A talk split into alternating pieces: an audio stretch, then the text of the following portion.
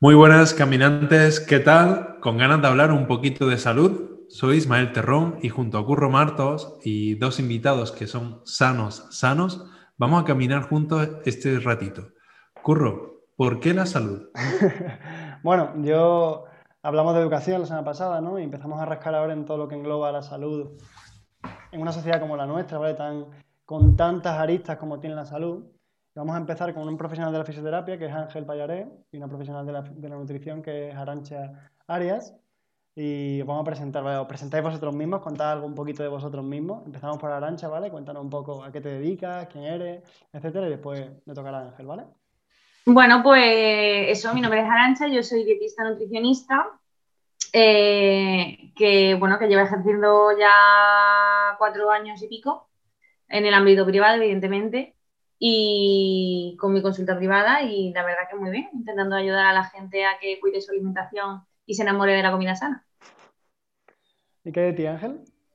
Bueno, pues soy fisioterapeuta, acabé en el año 2016, hace ya unos cuantos añitos, y eh, nada, he tocado un poco todos los palos del ámbito privado en cuanto a la fisio, desde mutua, clínicas privadas y clubes de fútbol y, ahora pues trabajo en, un centro deportivo donde enfocamos un poco mediante ejercicio a, la recuperación de patología y a los buenos hábitos de vida en general.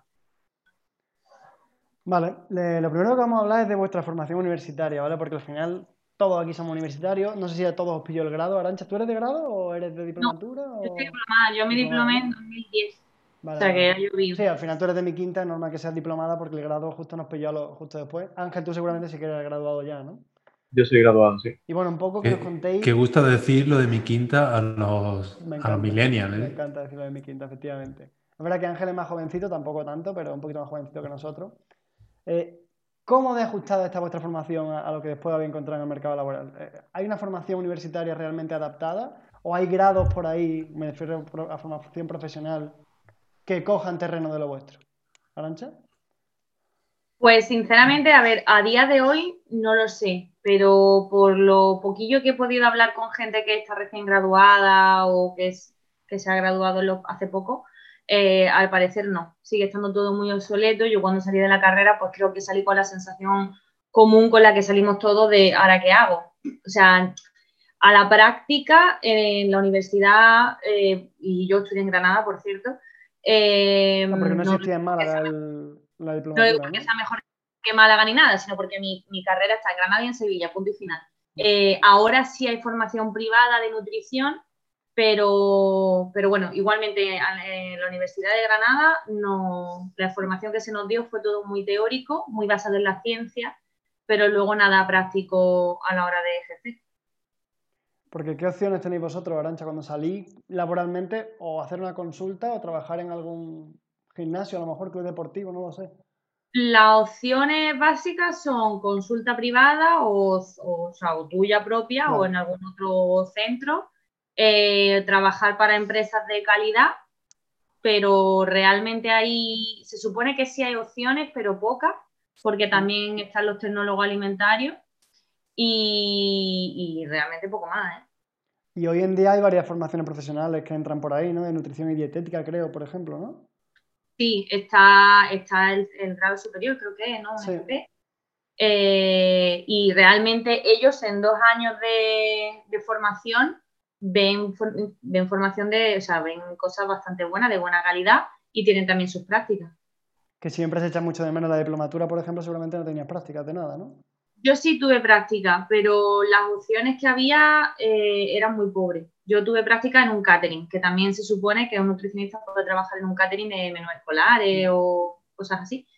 Em, y bueno, yo tuve unas prácticas eso, en un, en un, catering. Y ahora a mí, por ejemplo, me llegan muchas solicitudes de gente que quiere hacer las prácticas conmigo en la consulta, porque son los propios estudiantes los que ahora se tienen que buscar dónde, dónde hacer las prácticas.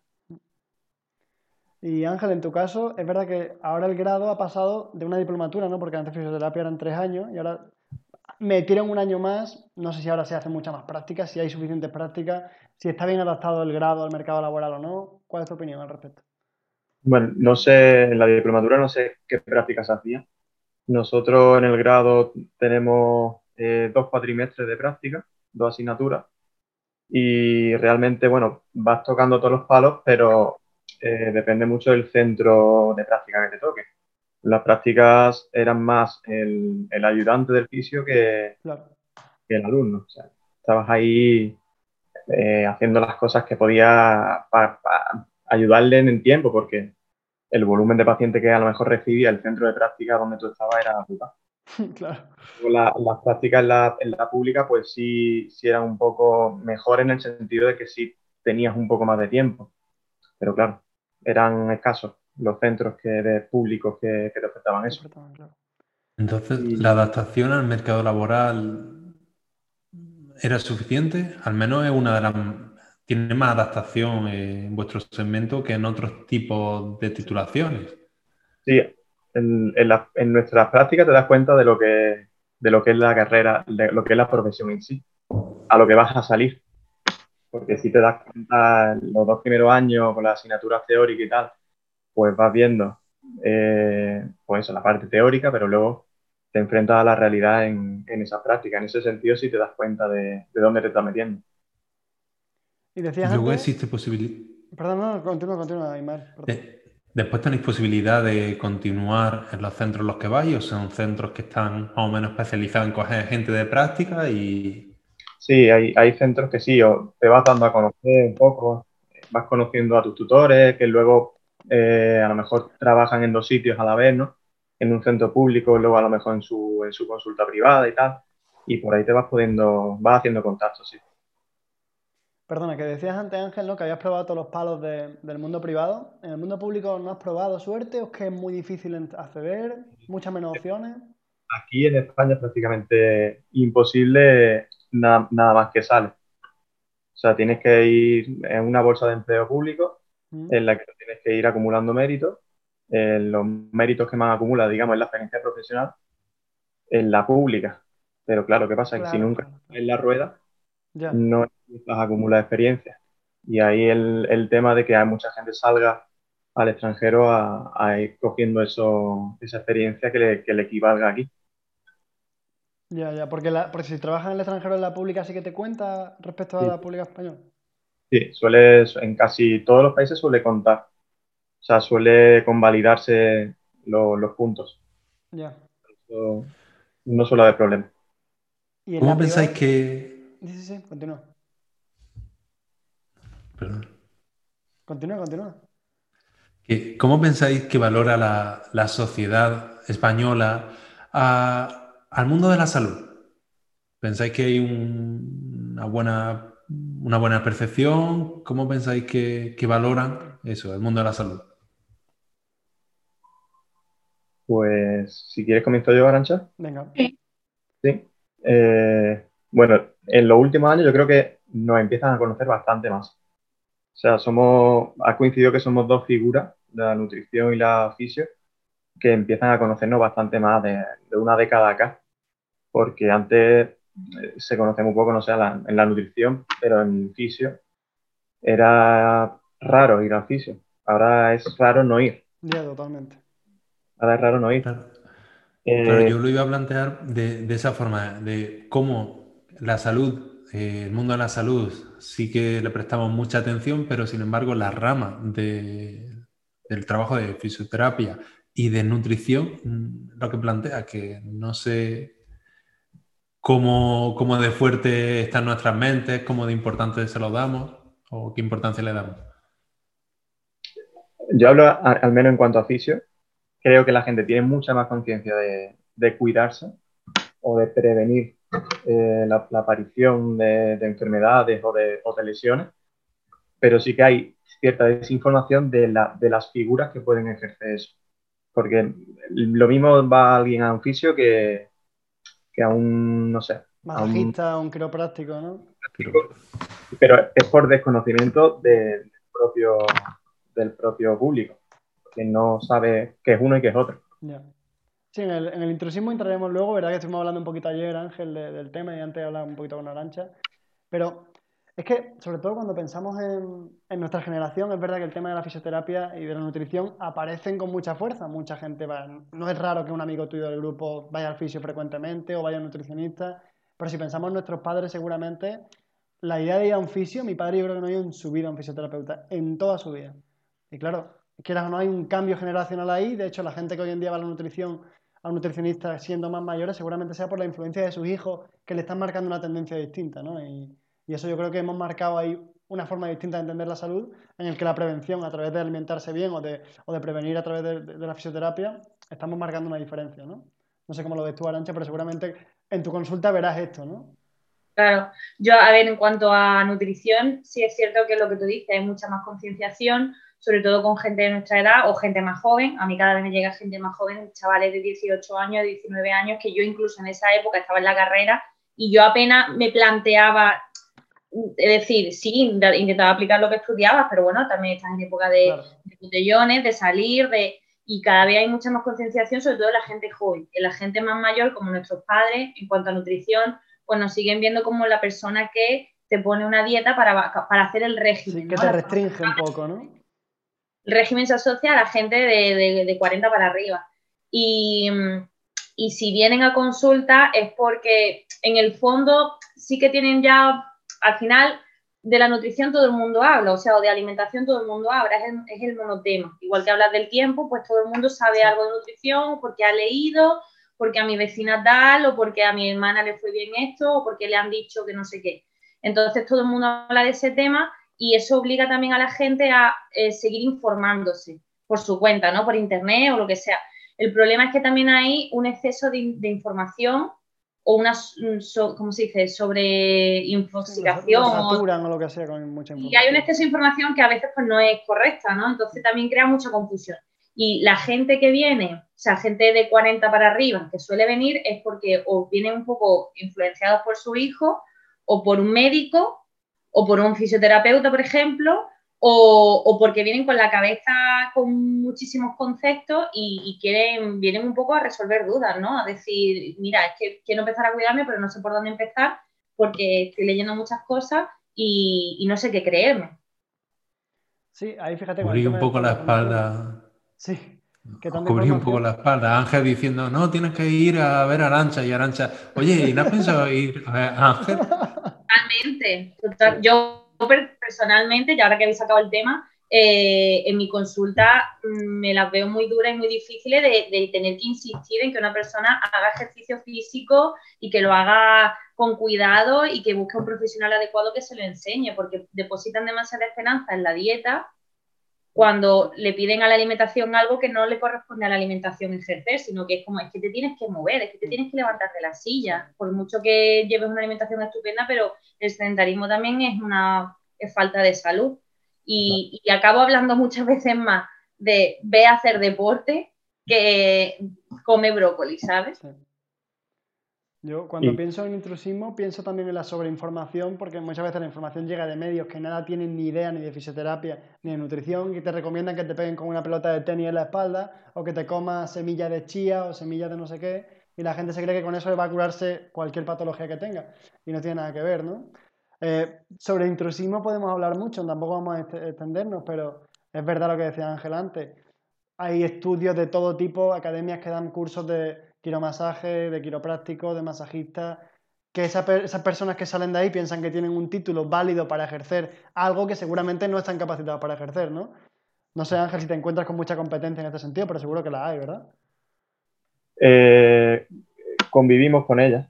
O sea, somos, somos figuras que estamos ahí, eh, que sabemos, digamos, convivir. O sea, si a mí me viene alguien eh, que, bueno, que cada una vez al mes pues, va a su quiropráctico, y viene a mí por, por X problema, pues ¿qué le voy a decir? No le voy a decir, oye, deja de ir al quiropráctico que es un intruso. Ya está. Ya, ya, Muy bien que vaya al quiropráctico, eh, pero, pero bueno, eh, escucha, escucha esto que te voy a decir, ¿no?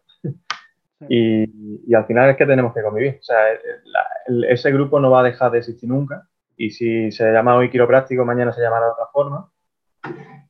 Pero es que no, pues contra eso podemos hacer poco a nivel, digamos, individual. A nivel colectivo, pues sí, son los colegios, son los sindicatos, son todo este tipo de organizaciones los que tienen que hacer promover y de hecho se ha promovido mucho. En sí, en el colegio, leí ayer precisamente en el colegio de los fisioterapeutas que recomiendan que si conoces algún quiropráctico, lo que sea, que llames y lo denuncies y tal y cual, pero coño, aquí esa mentalidad yo creo que no funciona mucho, ¿no?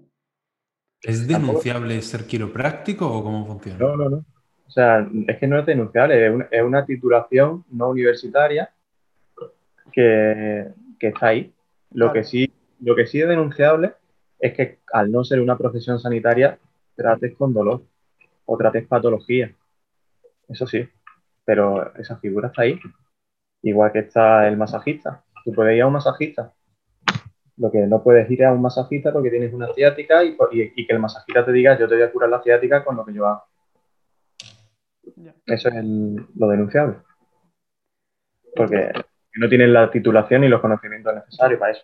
Sí, que tienen un espacio de trabajo, el problema de denunciable es que se salgan de ese espacio y entren en el vuestro, ¿no? Porque al final vosotros estáis acreditados por una institución que es la universidad, respaldados por el colegio de fisioterapeutas, en fin, ahí hay una cosa, ¿no? Como hablaba antes Arancha, que si quieres puedes, comentar lo que has comentado antes dentro de todo. Sí, bueno, en el caso de la nutrición, evidentemente también hay muchísimo intrusismo por un lado, el, típico a lo mejor entrenador personal que, te pauta el entrenamiento y la dieta.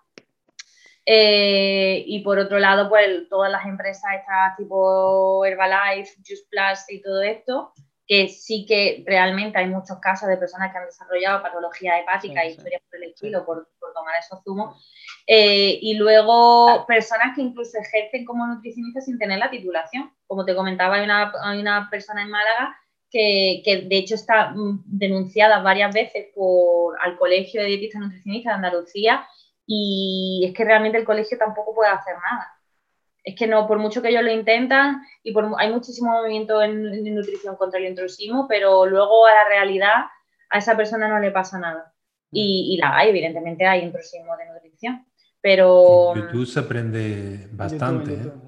YouTube empieza a ver vídeos y termina, pero que puedes hacer un reactor nuclear si tú quieres. ¿eh? Eso piensas, sí, sí.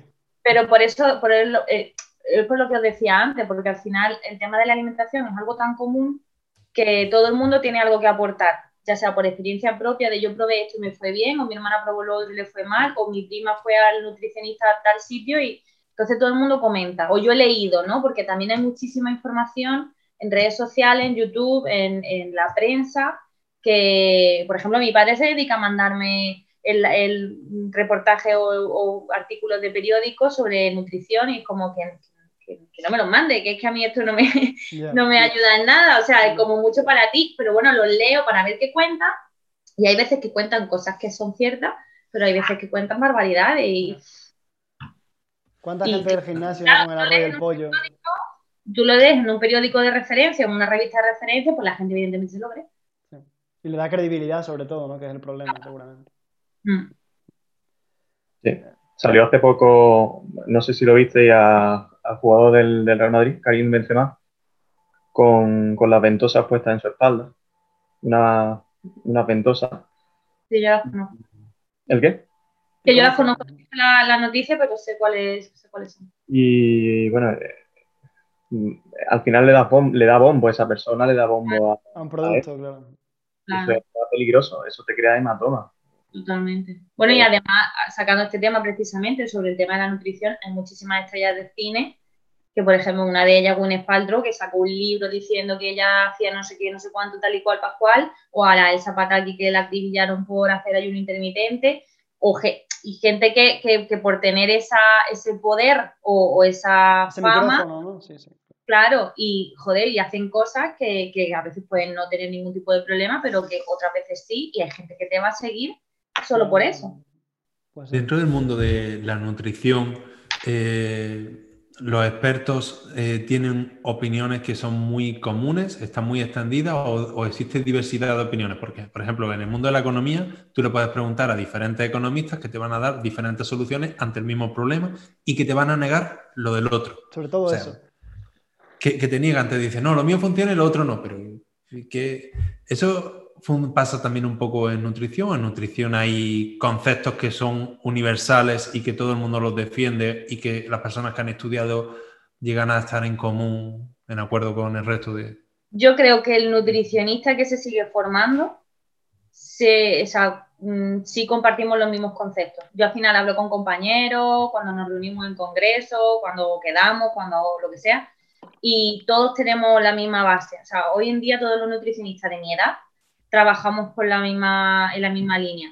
A lo mejor nutricionista antiguo o el, o el antiguo dietista, ¿no? a lo mejor una mujer ahora de 40 años que lleva 20 años ejerciendo como dietista, si no ha seguido actualizándose, quizás sí se ha quedado un poco obsoleta o obsoleto en, en, ciertas opiniones. Pero a día de hoy yo creo que más o menos todos sí que vamos por el mismo pensamiento y defendemos más o menos lo mismo. Hombre, hoy en día además la ciencia se divulga muy rápido, todos tenemos acceso a todos los canales científicos, los que se divulgan, entonces tenéis acceso todos a leer las mismas, las mismas publicaciones científicas y los mismos estudios que al final, pues eso es ciencia. También os digo que en nutrición, es decir, eh, personalmente lo considero una carrera que demanda muchísimo, muchísima formación continua y sobre todo la formación de mayor calidad no es precisamente a través de ni de la universidad ni de máster público ni nada, esa es formación privada de nutricionistas que han decidido sacar sus cursos o de sacar sus formaciones, sus congresos y, como no esté 100% actualizado, mm, te quedas muy, muy atrás. ¿eh? O sea, es una, una profesión muy demandante que si a mí me lo hubieran dicho a lo mejor en la carrera, igual no hubiera estudiado nutrición. Por todo lo que tienes que formarte todavía, ¿no? Sí. Me imagino que en, el mundo de, fisioterapia también ocurre lo mismo. Sí, sí, tenía ganas de responder. Sí, pasa, pasa un poco igual. Aquí hay muchísima formación privada. Eh, a nivel público hay también cosas. Creo, que es bastante más que en nutrición, creo. Hay bastante más másteres y tal. Pero sobre todo formación privada. Y la última tendencia, y sobre todo ahora a raíz del confinamiento, también la formación online que está viendo, es que cualquiera adopta la figura de experto y mm. saca su curso y, o saca su método, que a lo mejor tiene tres o cuatro años de experiencia profesional y ya se considera experto en algo y trata de, de ganar su, su, camarilla, digamos, y que, y que siga Porque hay gente que saca el curso de experto en mucho menos tiempo. Una tarde te da para su mega experto, ya eso es como nivel superior. O sea, que es que tienes que tener mucho cuidado a la hora también de formarte y, y de saber elegir en qué formarte. Y al final, eh, en mi campo por lo menos, la, la tendencia es, bueno, eh, guíate por lo que dice un poco la ciencia, no lo tenga a pie de la letra lo que dice totalmente, porque bueno, lo que hoy vale, mañana no vale, o lo que hoy demuestra estadísticamente significativo, mañana no lo es. Básate también en tu experiencia clínica y básate en la experiencia clínica de los que llevan toda la vida trabajando y nunca han dejado de, leer, no el que lleva toda la vida haciendo lo mismo. Al final un poco, un poco eso. Fíjate, Ángel, que una de, las cosas que queríamos hablar luego, pero bueno, ya que este tema, yo creo que es un momento perfecto para hablar, es del tema de la inflación educativa. Y yo el tema de la fisioterapia la veo continuamente. ¿Cómo sale la nueva técnica revolucionaria que cura cualquier cosa cada tres semanas? Que si la punción seca, que si lo otro, que si la ventosa esta que comentaba de Karim Benzema, que si la banda esta que también se ponían los jugadores de la NBA y que ahora tiene todo el mundo. Continuamente hay que aprender la técnica nueva. ¿E-, ¿Eso así? ¿Es una pesadilla en la que viví sometido a aprender cada día la nueva técnica revolucionaria? Si no sabes salir un poco ahí del, bucle ese, sí. te acaba gastando 300 euros al mes en el curso nuevo. en el último, ¿no? Pero al final te das cuenta que, es que siempre lo mismo, siempre una técnica nueva. El, esto del traje nuevo del emperador, ¿no? Es sí, sí. los más nuevos, pero al final es siempre lo mismo. O sea, al final tienes que volver a, a lo que es la base, a la anatomía, a la fisiología y empaparte bien de eso y, y tener, digamos, una, una, lectura crítica de todo lo que hay alrededor del, mundo. Y las herramientas pues te funcionarán si sabes aplicarlas en base con, con, ese razonamiento un poco clínico. ¿no? Y también seguro que con la nueva máquina que apoye esa nueva forma de hacer las cosas, que seguramente habrá máquinas cada vez más potentes que, se relacionarán con la nueva técnica que salga, supongo yo, ¿no? Sí, sí, sí. el problema es que, claro, esas máquinas o esas técnicas o esas primero las venden y luego las estudian. Claro, es lo más interesante, sí. Cuando ya las estudian bien, ya llevan 10 años en el mercado mm. y, y, en las clínicas privadas de barrio tal, ya están implantadas. Entonces es muy difícil quitar todo ese tipo de técnicas de, del medio tan fácilmente, una vez que ya se sabe que no funciona. ¿Y esa inflación educativa de la que nos hablaba Curro es necesaria para poder encontrar trabajo? ¿O con un máster, con titulación y un máster ya podrías quedarte o tienes que estar siempre... Presentando nuevos títulos acreditativos de que sabe utilizar la punción seca, la no sé qué, no sé cuánto. Es que depende, de un mundo. Pero en general, en general, mira, yo salí, cuando salí de la carrera siempre me pedían pilates y punción seca. Siempre, o sea, como mínimo. ¿Qué pasa?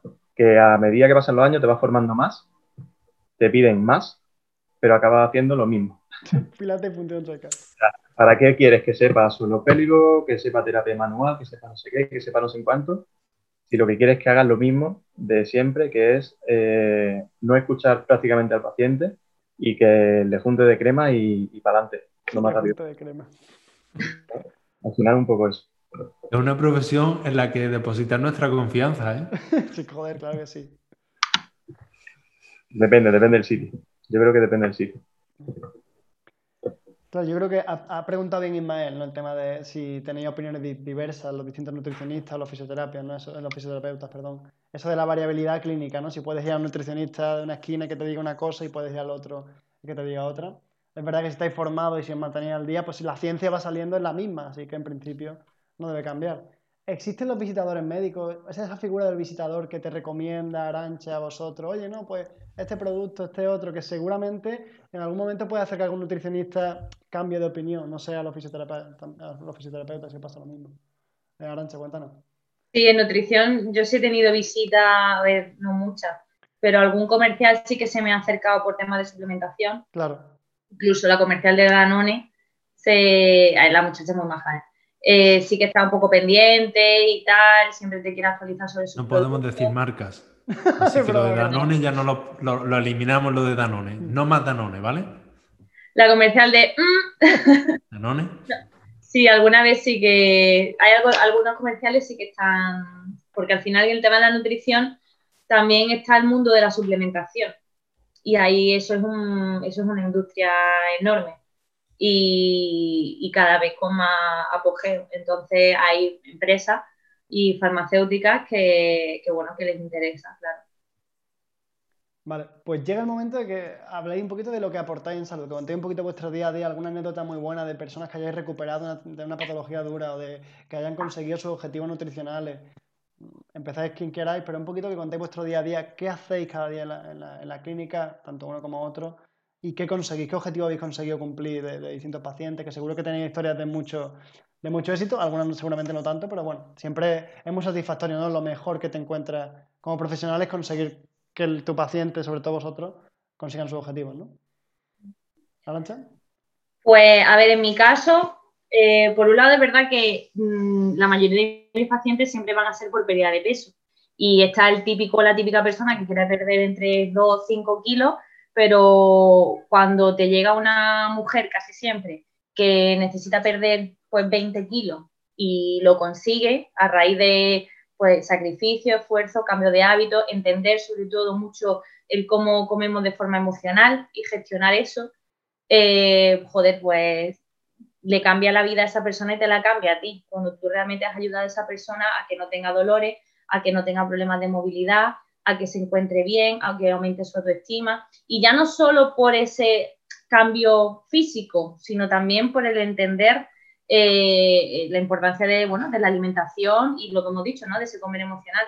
Y la verdad que esa, esa parte es muy satisfactoria. Son muy pocos casos y lo tengo que reconocer. En la nutrición hay muchos casos que no llegan a su fin, que, que se quedan a medio camino, sobre todo en periodos vacacionales de llega verano, bueno, ya volveré en septiembre, o llega Navidades, ya te llamaré en enero, luego no llamo.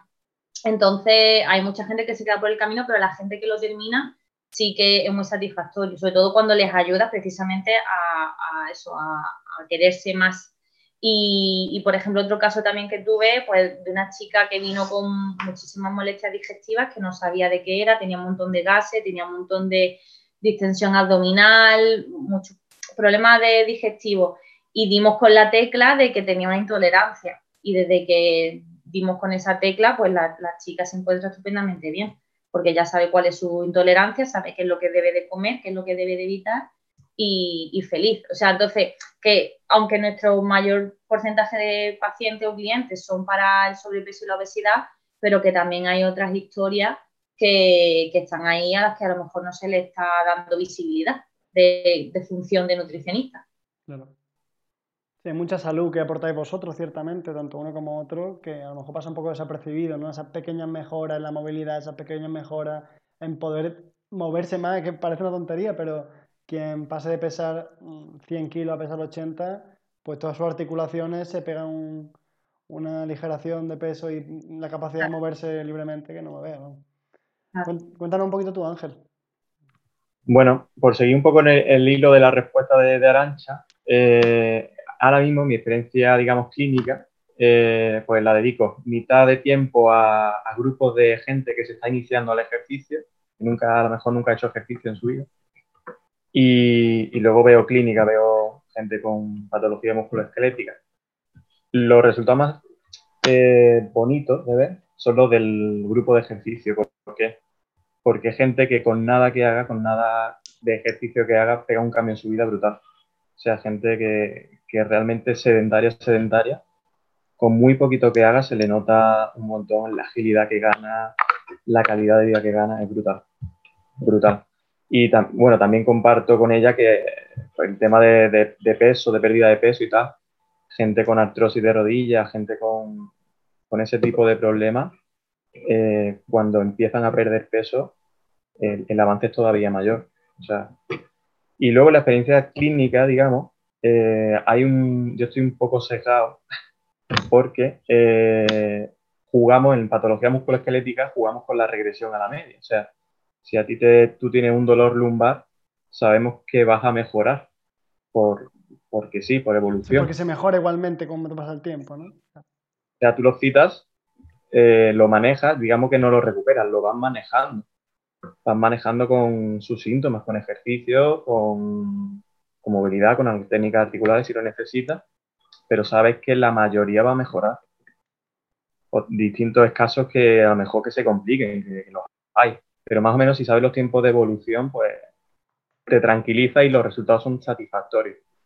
¿Qué pasa? Que eso se lo tienes que explicar y muchos no quieren escuchar, quieren directamente que le haga cualquier cosilla y si no le convence, pues la semana que viene van a otro y a otro y entran en, la, en el bucle de visitar. Al final acaban en el quiropráctico, que es el que le dice que sí, que... Hay, hay gente que sí, que acaba así. Visita, visitas a 10 eh, sanitarios y tienes 10 diagnósticos. Y se le forma una pelotera en la cabeza tremenda. Culpa nuestra también en parte, ¿no? Yo tenía una pregunta para Arancha, que siempre tengo muchísima curiosidad con este tema. Para mí es como mi gran incógnita dentro del mundo de la nutrición. ¿El desayuno es necesario? ¿No es necesario? No, no, no, para nada. Para nada. De hecho, es una de las cosas más, uno de los temas que más se habla últimamente, ¿no? Que se revolucionó hace relativamente poco que no, para nada. Es decir, el desayuno no es ni mucho menos la comida más importante del día, no hay ninguna comida más importante que otra.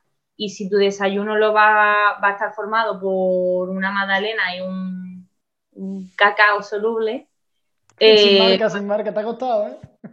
Mejor, mejor que no desayune, no, para nada, no, no es la comida más importante del día y a todos los padres que nos puedan oír ahora en un futuro, prefiero que sus hijos vayan sin desayunar que desayunando un croissant porque no les va a faltar la energía, no les va a faltar la concentración y no por eso van a sacar un, cero en el cole. Entonces, no, no hay necesidad de desayunar. Hay gente que necesita desayunar porque sí que se lo pide el cuerpo y tiene mucha hambre por la mañana y hay gente que se levanta por la mañana con el estómago cerrado y no les cabe absolutamente nada. Pues pueden pegarse las horas que sean necesarias hasta que vuelvan, hasta que tengan señal de hambre.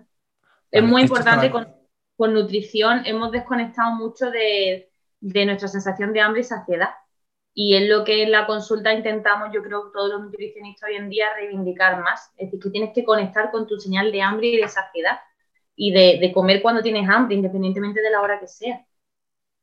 Vale. Esto está grabado, ¿no, Curro? Creo que se lo voy a mandar a algunos familiares. he tenido conversaciones de esto, porque soy la persona que por la mañana no tengo hambre. Y si yo desayuno, al rato tengo, y me tiro todo el día con hambre. Entonces, el tema del desayuno, mm, la idea de que todos tenemos de que tenemos que desayunar, no lo llevo yo muy bien. Ya, volviendo un poco a vuestra experiencia y demás, ¿se han cumplido vuestras expectativas laborales, las que teníais mientras estudiabais, al menos? ¿Empiezo yo? Sí, venga. Eh, no. no, porque ¿Se han superado? el mercado laboral es, es precario aquí. O sea, por muchas horas que eche, eh, es difícil que llegues a, no sé, 1.500 euros. O sea, es complicadete. Y realmente, eh, Por muchas Trabaja. horas que eche, te refieres a echar muchas, muchas horas, que yo sé que tú trabajas muchísimas horas que... 9 a 9, parando una horita o dos para comer. O sea, es Media complicado. jornada. Es Sí, media complicado. jornada, efectivamente. Es complicadete. Eh, si te haces autónomo, te va a venir por un lado. Si te contratan, te va a venir por el otro. Y, y al final nunca acabas de, de estar satisfecho. Y realmente las clínicas te ofrecen poquitas horas, algo que ya te vayas asentando durante muchos años. Allí te ofrecen poquitas horas. Tienes que combinar eh, varias clínicas si eres autónomo. Si, si no, tienes que desechar trabajos y quedarte, pues a lo mejor con el que más horas te ofrezca, pero es complicado conseguir el equilibrio salario-vida en, en la profesión. ¿Hay algún lugar en el que se pueda, se tenga ese puesto? Por ejemplo, en los clubes deportivos se puede llegar a conseguir. eh, Los clubes deportivos en general, es, eh, cuanto más nivel, o sea, yo, yo he estado en tres clubes deportivos y cuanto mayor es el nivel, más es la exigencia eh, que te piden y, la, y digamos el estar disponible en comparación con lo que recibes. Lo que recibes no es eh, una gran diferencia con la exigencia que te, que te piden. Y, y ese tipo de vida, digamos, que, que sí podría estar, pues al final, o te montas tú una clínica o, o tratar de acceder a un puesto público, que si tienes un horario, digamos, eh, normal. Sí, que te permite conciliar por lo menos, ¿no? Entre la vida personal y la vida laboral, que es lo que queremos, ¿no? Y en tu caso, Arancha, ¿se han cumplido las expectativas que tenías mientras estudiabas? A ver, yo siendo sincera, ahora mismo no recuerdo qué expectativa tenía yo cuando estudiaba. Entonces, ¿Por qué? Te estás llamando vieja a ti misma, Dios mío. Ha pasado mucho tiempo, ha pasado mucho tiempo. Pero lo que sí es cierto es que, al igual que Ángel, mm, pasamos, o sea, se- trabajamos muchísimas horas para el escaso reconocimiento que a lo mejor a veces recibimos. Eh, ya no son solo las horas que a lo mejor echas en clínica o en consulta, sino que yo personalmente en mi trabajo me llevo mucho trabajo a casa y, y- y- y si te vienen pa- pacientes muy complicados, tienes que seguir actualizándote y eso supone también muchas horas de trabajo para, vuelvo a decir lo mismo, lo malo poquito reconocido que podemos, que podemos estar. No para todo el mundo, está claro, hay gente que reconoce nuestras profesiones y las valora, pero hay gente que no. Entonces, y a cuestión de puesto público, pues imposible. Y en lo que son clínicas, o sea, o, o te haces autónomo, como a lo mejor somos nosotros, o si trabajas en alguna clínica, pues también vas a comisión. Entonces ahí ya sí que sí que no, económicamente no se te valora casi, casi, casi que nada. Pues sí. Y es que el Sistema Nacional de Salud tiene muy poca- pocas opciones, ¿no? Para ambos. Yo creo que, se lo decía antes Arancha, antes de que pusiéramos el micro, bueno, a, grabar esto, que no hay apenas. Y me decía ya que conoce a alguna persona que sí trabajan como nutricionista en el mundo público. Yo no conozco a nadie, la verdad, no sé. Cuéntanos un poco, Arancha, pero primero, además, Ángel, el tema de la fisioterapia. La cosa es que el sistema público de salud sí que tiene muchos conciertos con muchas, con muchas mutualidades. Si te lesionas, te mandan a un fisio. Si no, puedes ir a tu privado. O sea, está claro que la- el Sistema Nacional de Salud sabe que vosotros sois muy importantes. Los nutricionistas los tienen un poco olvidados, pero los fisioterapeutas saben que sois parte fundamental de la rehabilitación, por ejemplo. También de la prevención, pero por lo menos tiene ahí en la rehabilitación. Y sin embargo, nos ofrece un- una acción de formar parte a gran escala del sistema. Ahora mismo, enfermeros hay muchísimos, médicos también, pero creo que fisioterapeutas no sois tantos, ¿no? No, no, somos muy poquitos. La, el- no, no sé exactamente los datos, pero los ratios por población, por 100.000 habitantes y tal, son bajísimos, bajísimos, bajísimos. Y la- las plazas que salen en oposición y tal, al- a la decena, o sea, más de 100 no llega. Ya, ya, ya, ya. Cuando es un año bueno de oposición.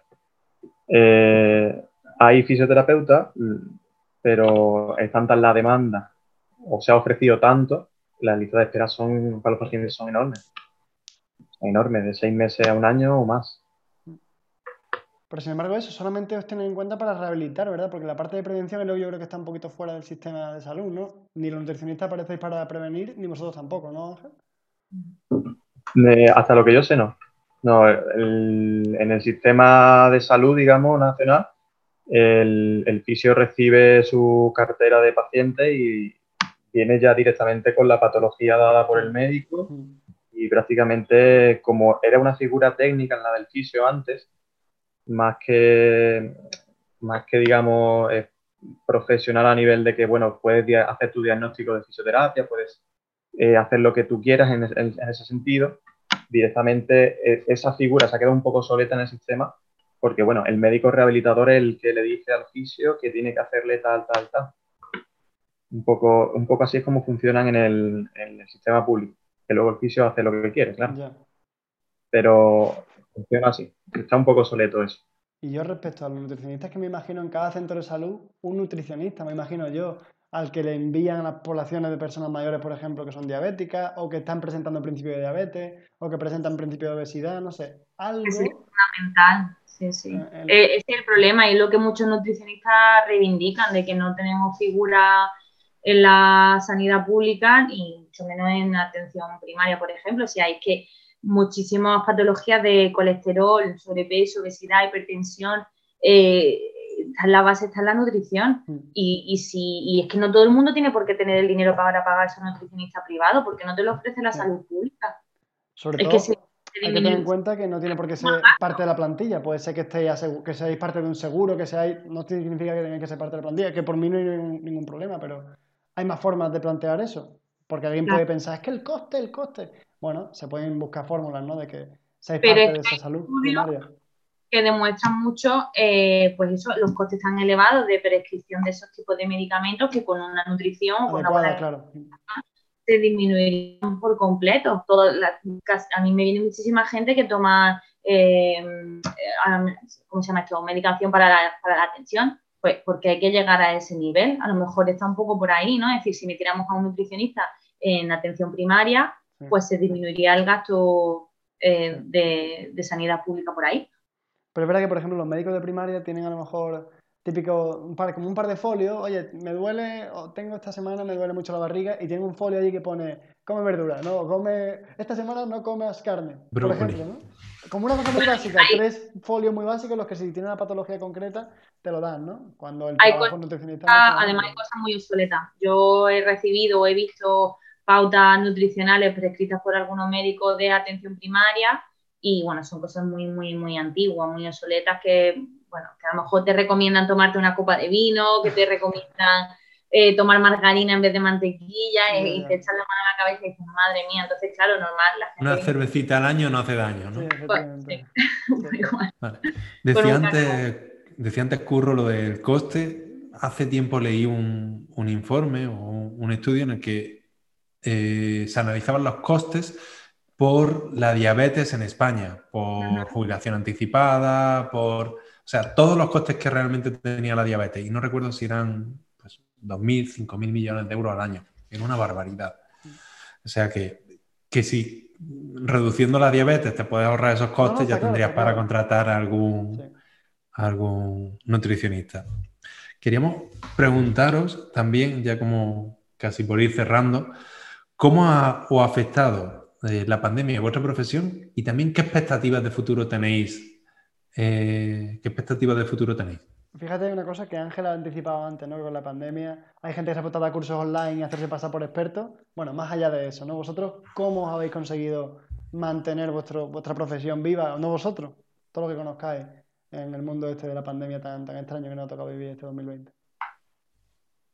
Bueno, pues yo como te he dicho, llevo grupos de ejercicio y tal, pues lo que hemos hecho es, al final nos hemos hecho medio youtuber y nos hemos tenido que adaptar y le hemos planificado clases con el riesgo que ello conlleva, de que, bueno, a que no le supervise cómo está haciendo el ejercicio, o sea, eso conlleva muchos riesgos, porque al final eres un youtuber más. Si, vemos tu canal de YouTube, ¿ya podríamos nosotros dar clases de fisioterapia? Eh, es uno de los riesgos que, nosotros a lo mejor eh, hagamos un vídeo, eh, no sé, mm, ejercicios para aliviar el dolor lumbar.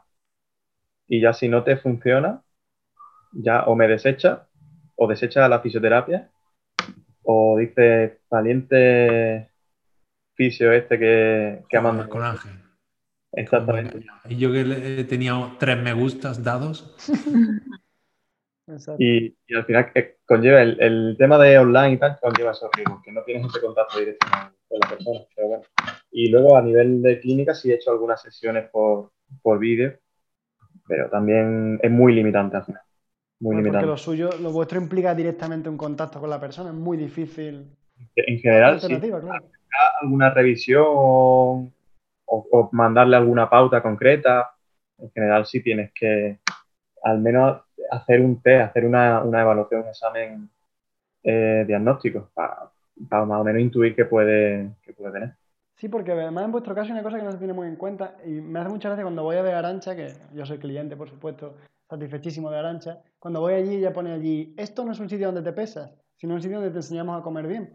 Y con el fisio pasa una cosa parecida, que muchas veces la gente va pensando que tú tienes que curarle en esa media hora, 40 minutos, el dolor que tenga, cuando tú además lo que vas a hacer sobre todo es enseñarle unos ejercicios para que los haga en casa repetidamente y gracias a esos ejercicios va a conseguir curarse la patología, porque tú en 40 minutos es imposible que seas capaz de cambiar, vamos, nada, lo poquito que puedas, sí, si es una cosa muy clara, pues claro, lo mismo que pasa con Arancha, ¿no? Que buscará enseñarte a comer mejor, que al final es lo único que puede hacer que tu nutrición mejore, ¿no? no suele cambiar mucho y bueno, y al principio es lo que más te frustra, porque vas a los cursos y te dicen, estas técnicas son para esto, te va a venir bien si te viene el paciente con esto, tal, y luego vas viendo que eso no pasa. Y cuando, cuando asumes que realmente esas cosas no pasan así, sino que necesitas tiempo, claro. cuando empiezas un poco a disfrutar también de la profesión. ¿Y eso lo entienden los pacientes suficientemente bien? ¿Que son ellos los que tienen en casa que hacer los ejercicios que realmente los van a curar, además de tu trabajo? En general somos bastante pasivos, más que activos. Sí, sí. Queremos tumbarnos y que nos curen, ¿no? Entonces quieren aquí, sobre todo en España, por la, o no sé, por la cultura, no sé, eh, suele, los pacientes solemos ser bastante más pasivos y pretendemos que nos curen y que nos ayuden más que conocer qué podemos hacer nosotros por, nosotros mismos. Quizás está cambiando un poco eso. Yo tengo la sensación de que esta mentalidad está cambiando, quizás gracias a nuestra generación, como decía antes, pero bueno, quizás Arancha también algo que decir al respecto, no solo sobre el COVID, sino sobre esto, sobre cómo básicamente tu profesión se basa en enseñar a que el paciente empiece a comer mejor de lo que lo hacía antes, ¿no?